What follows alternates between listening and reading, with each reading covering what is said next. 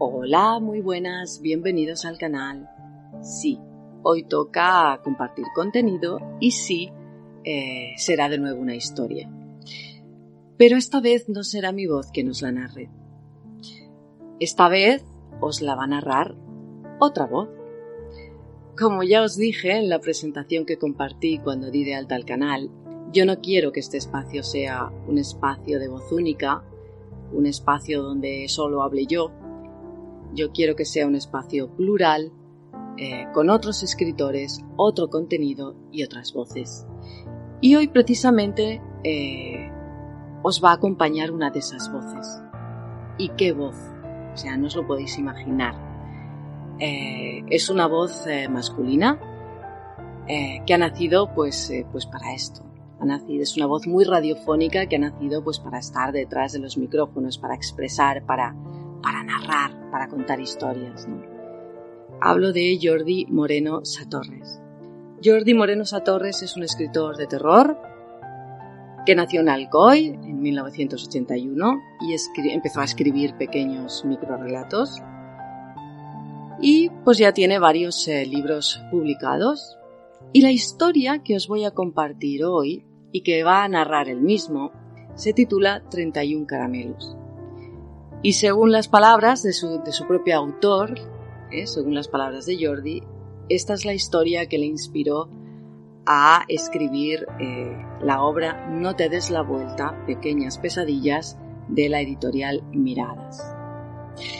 Este libro consta precisamente de 31 relatos. Oye, como los 31 caramelos. ¿Mm? Creatividad al poder. Bien, em, está en todas las redes sociales. Podéis encontrarlo en LinkedIn, en Facebook, en Instagram, en Twitter. Y la verdad es que es un gran escritor, es un gran audioficcionador, pero sobre todo es un ser humano también excepcional.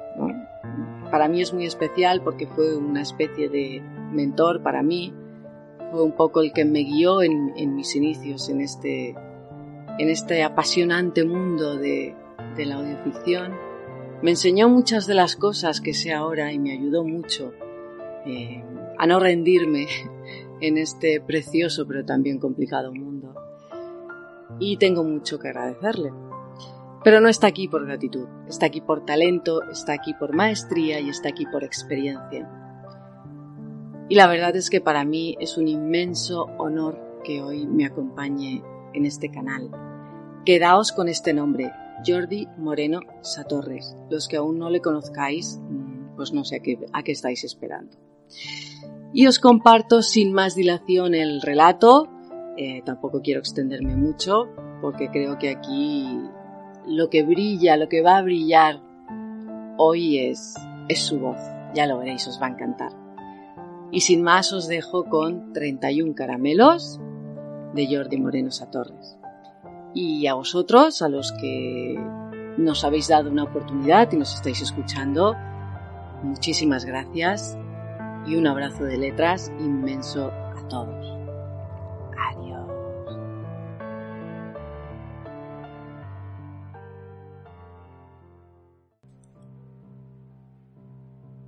31 caramelos. 31 de octubre. Un poblado ejército de niños se dispersaba por la ciudad en múltiples grupos para saciar su aceptada adicción social al azúcar. Todos iban disfrazados de vampiros, fantasmas, zombies. Incluso algunos integraban con su vestimenta a una gran variedad de superhéroes que se colaban impunemente en la ya globalizada y distorsionada celebración de Halloween.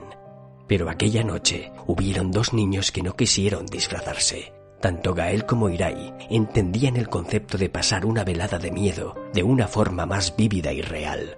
No necesitaban llamar a la puerta de nadie para pedirle dulces tras pasarse la tarde buscando una apariencia asociada al terror. A ellos les interesaba más apoyarse en el mundo del cine y la literatura del género, para provocar esa sensación de tensión controlada que tantas veces les había hecho disfrutar. Les apasionaba buscar rincones oscuros, como monasterios, fábricas en ruinas y demás lugares abandonados, para reunirse a la luz de las velas y narrar en voz alta pequeños cuentos que ellos mismos se inventaban. Justo en el otoño anterior, a la edad de 11 años, ambos amigos empezaron a escribir microrelatos con la intención de conformar un pequeño libro, desarrollando una emoción y una pasión innatas en su creativa afición. Llegaron a encuadernarlo y propusieron a sus compañeros de clase la lectura de cada uno de los 31 relatos para la celebración de Halloween. La cita para dicha reunión terrorífica tendría lugar en un edificio cuya construcción llevaba meses detenida y resultaba ser un espacio de lo más sugerente para albergar todos juntos aquella experiencia. Pero por desgracia, ninguno de sus amigos acudió a la cita y Gael e Irai leyeron a solas sus historias. Acompañados por el eco y la humedad de aquellas blancas paredes, fue cuando la sugestión y la imaginación se fusionaron para crear por primera vez un nuevo relato juntos, un relato que se iba a convertir en el más recurrente para la siguiente fiesta anual del truco o trato. Se trataba de una historia donde una chica sonámbula salía de su casa y despertaba sola en el interior de un edificio abandonado. Desorientada, buscaba la manera de salir de allí, pero su camino se transformaba en un bucle que la hacía regresar siempre al mismo punto de partida. Cuando caía agotada por el cansancio y se entregaba al sueño más profundo, fuertes pesadillas invadían su mente, provocando que se levantara temblorosa y rígida. La historia concluía con la muerte de la chica por miedo extremo, quedando su cuerpo eternamente petrificado de espaldas hacia un sucio y oscuro pasillo. Pensaron que la imagen de una chica de espaldas en un ruinoso lugar sería perfecta para la portada de su libro, Incluso les parecía adecuado basándose en aquello titularlo No te des la vuelta. Irai bromeaba con la posibilidad de toparse con la chica esa misma noche y, de hecho, durante el transcurso de aquel Halloween, tendrían la oportunidad de retar a sus miedos más ocultos, volviendo al edificio para narrar esa nueva y perturbadora historia. Caminaron en silencio, atravesando las calles y esquivando la masa infantil que se detenía en cada portal para adquirir un dulce botín por una simple pregunta. Gael sostenía el libro entre sus manos e Irai guardaba en sus bolsillos varias velas y cerillas para iluminar débilmente la estancia. Al situarse frente a la casa, sintieron una presencia detrás suya y un estremecedor escalofrío les recorrió la espalda. Irai y Gael se miraron de soslayo y asintieron mutuamente, atribuyendo aquella sensación a ese extraño cosquilleo que les proporcionaba manifestar allí mismo su talento. De repente, vieron salir de uno de los agujeros que se acumulaban en las paredes una pequeña e inquietante bolsa de plástico. Era como si alguien la hubiese lanzado con fuerza desde el interior. Ignorando el peligro y presos de una curiosidad desbordante, se acercaron sin reparo hacia ella. Irai palpó la bolsa. La iluminación de la calle no llegaba a alumbrar lo suficiente, pero sus dedos enseguida reconocieron el contenido. Estaba llena de caramelos, por un instante, Irai pensó en preguntar para averiguar quién se hallaba dentro del edificio y el porqué de aquel misterioso regalo. Pero Gael lo detuvo a tiempo y lo agarró del hombro para iniciar una conversación apoyados en la espectral luz que irradiaban las farolas. No entremos todavía. Puede que algunos de los chicos nos quieran gastar una broma. Será mejor que abramos la bolsa y decidamos después. Aconsejó Gael. Está bien, pero no me dan ningún miedo. Si pretenden fastidiarnos Halloween no tienen nada que hacer. Que se queden con sus dulces y sus estúpidos disfraces baratos. Pero a nosotros que nos dejen en paz. Sentenció Irai claramente molesto por aquella desconcertante situación. En el interior de la bolsa había caramelos de distintos colores y formas, pero hubo algo que llamó considerablemente la atención de ambos. Los títulos de todos y cada uno de los relatos de Irai y Gael aparecían escritos en los envoltorios de los caramelos. Gael le arrebató con nerviosismo la bolsa a Irai y volcó el contenido en el suelo. Sus ojos se movieron con extrema rapidez mientras contaba en silencio. ¡Hay treinta y uno! gritó aterrado Gael. Irai recogió los caramelos y los volvió a meter en la bolsa. Una densa niebla se formó de pronto alrededor de ellos. El griterío que resonaba en la ciudad dio paso a un extremo silencio que les cortó la respiración. Tenían miedo, mucho miedo. Apenas podían moverse a causa del frío y decidieron refugiarse en el interior de la casa.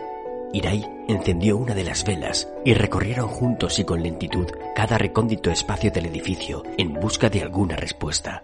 Al girar una esquina, vislumbraron una extensa fila de niños de espaldas a un pasillo. Se acercaron con cautela. La fina luz de la vela proyectaba sombras que alargaban y distorsionaban sus siluetas a cada paso que daban. De la garganta de aquellos paralizados niños empezaron a surgir suspiros, lamentos, gritos. Era como si estuvieran experimentando continuas y terribles pesadillas. Irai, tenso y pensativo, alumbró a toda velocidad el libro que portaba Gael, mientras éste no paraba de temblar. Tengo una idea. Busca el nuevo relato y léelo en voz alta gritó Irai. pero... ¡Hazlo! Gael abrió el libro y empezó a narrar con la voz entrecortada aquella historia de la chica sonámbula. Conforme avanzaba el relato, los niños parecían darse la vuelta lentamente.